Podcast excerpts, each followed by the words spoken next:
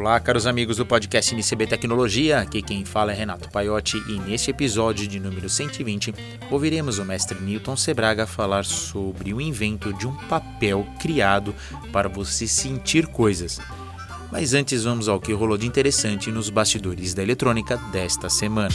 Você sabe o que é bom? Bom é Bill of Materials, ou lista de materiais. A Mouser disponibiliza a ferramenta BOM, que permite cotar e comprar a lista completa de materiais necessárias para o seu projeto de forma inteligente, rápida e procurando os produtos mais atuais que satisfazem as suas necessidades. Nos bastidores da eletrônica. A primeira coisa que nos chamou a atenção aqui essa semana no Instituto Newton Sebraga foi um, dois lançamentos, os dois da Microchip, sendo que o primeiro é o EV36W50A, que é uma placa de desenvolvimento da Microchip para a internet das coisas. É, lembra muito o ESP32. Uh, ele tem os slots que eles, você pode encaixar, por exemplo, as placas microbus clique. Então você tem aí da aquelas placas da microeletrônica, né?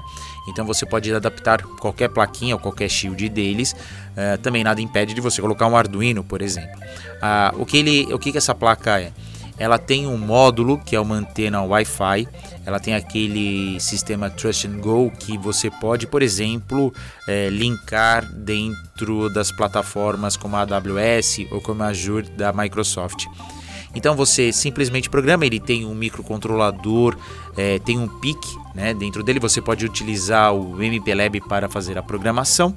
Aí você joga todas as informações ele tem uma memória flash SPI de 32 megabits e aí você faz todo o seu sistema da mesma forma que você poderia utilizando um ESP32. Então eu vou deixar aqui links nas descrições deste podcast. É interessante, é mais uma ferramenta. Vale a pena lembrar que uh, a Microchip ela por utilizar o PIC, porque é propriedade deles, é, muitos dispositivos ou muitas plataformas já utilizam PIC. Então fica aí de repente só para fazer uma migração, creio que seja muito mais fácil. Então é, ele tem um sistema de Wi-Fi é, interessante, ele utiliza o WFI 32E01PC, é um módulo onde é, tem uma boa faixa de ganho na recepção.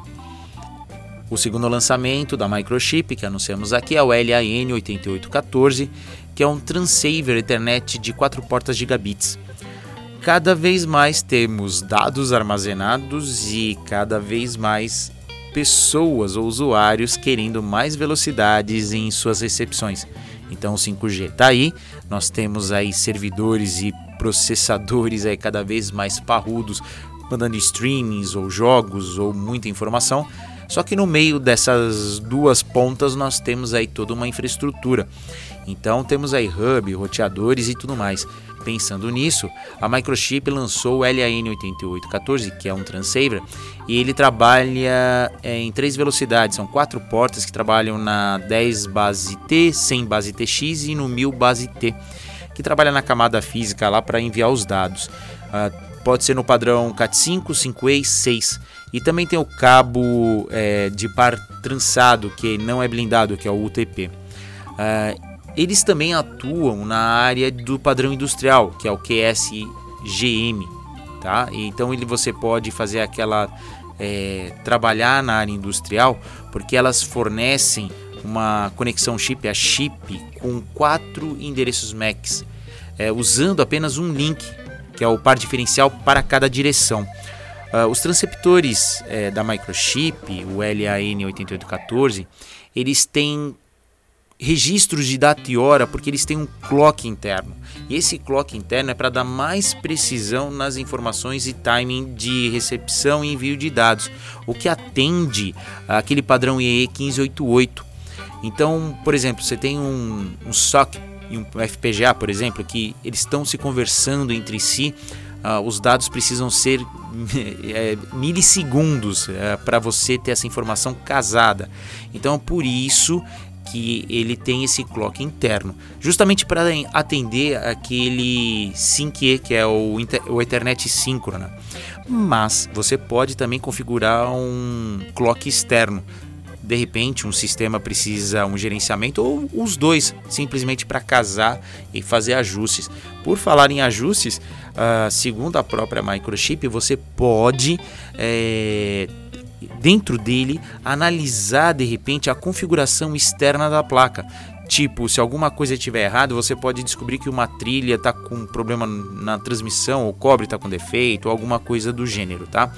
É, você pode colocar, por exemplo, os MOSFET só para fornecer para ele 1,1 volt, tá? Então ele tem aquela regula, é, o regulador de queda de tensão, né? É para vocês terem uma ideia, o datasheet desse brinquedo aí tem mais de 100 páginas, então tem muita informação, tá? É, vale a pena dar uma olhada uh, dentro do, desse datasheet, porque ele tem um sistema de diagnóstico chamado LinkMD TDR, é, que ele identifica uh, todo o cabeamento é, se tem dentro do, desse sistema algum cabo com defeito, tá? É a função de loopback integrada.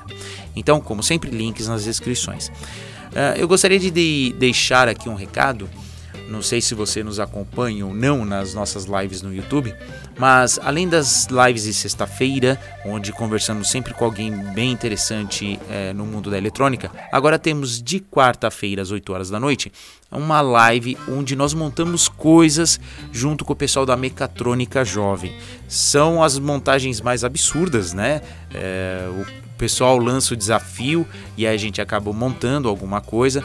Nós temos agora nessa edição feiras de ciências, onde as montagens a gente ensina os jovens do ensino fundamental 2, médio e das universidades a montar sua feira de ciências, onde nós montamos um giroscópio, parafuso de Arquimedes, uma esteira com 555 e nós também temos artigos interessantes, vale a pena dar uma conferida. Eu vou deixar aqui o link nas descrições para você participar você quer ver como é que monta as coisas ou gostaria de opinar nas nossas montagens? Serão bem-vindas. Agora vamos ficar com as palavras do mestre Newton Sebraga. Visite a Mauser, site com busca diferenciada. Datasheets e informações sobre o lançamento de componentes equivalentes impedem o uso de componentes que podem sair de linha do seu projeto. Palavras do mestre Newton Sebraga. Olá a todos, aqui estamos com o nosso canal Trebuchet da Tecnologia do Instituto Newton Sebraga e eu sou Newton Sebraga que comenta as notícias da mídia dando explicações das tecnologias que estão surgindo que são muito interessantes. A notícia que vem agora, ela está relacionada com a realidade virtual, né, com a realidade aumentada, como a gente chama, né? E é lógico, vai fazer parte aí do chamado metaverso, que ainda existe muita controvérsia em cima dele, né? Que é a possibilidade de você ter eh, sensações físicas produzidas por dispositivos eletrônicos, transmitidas diretamente aos seus órgãos sensoriais. E a notícia agora, do começo de 2022, ela vem de uma empresa que é, está produzindo um aparelho chamado Emerge Wave One. Esse aparelho produz as sensações táteis no espaço. Então, se você vestir, vestir um óculos de realidade aumentada e tiver esse aparelho em sua mesa, ele vai produzir ondas ultrassônicas que vão poder uh, lhe dar a sensação tátil quando você movimentar a mão. Então ele pode projetar no espaço através de ondas ultrassônicas, com o fenômeno do batimento né, ultrassônico, uh, pontos que te dão a sensação de um objeto. Então, se ele projetar uma imagem tridimensional, vamos dizer, de uma flor no espaço, quando você movimentar a mão, você vai poder sentir esse objeto nos pontos de incidência das ondas que são programadas pelo próprio aparelho. O aparelho ele consiste em uma pequena plataforma que está ligada, lógico, ao seu computador para produzir as imagens através de um algoritmo, né?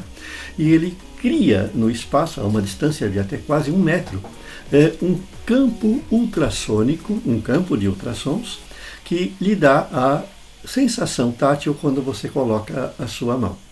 Então você pode então sentir e com óculos de realidade virtual ver aquele objeto em três dimensões. É uma coisa fantástica, né? Porque isso aí, por exemplo, eh, vai permitir, certo, até a possibilidade de se desenvolver no futuro aplicativos para deficientes visuais. E para aqueles que não são, você vai agregar a sensação tátil à sua realidade virtual. Você vai poder apalpar objetos e sentir a forma deles como se eles eh, estivessem ali. Uh, a empresa ainda não está vendendo o dispositivo, porque ela está numa fase de implantação, mas segundo eles, ele, uh, esse dispositivo, essa pequena plataforma de projeção de imagens virtuais por ultrassons, ela deverá custar em torno de 450 dólares.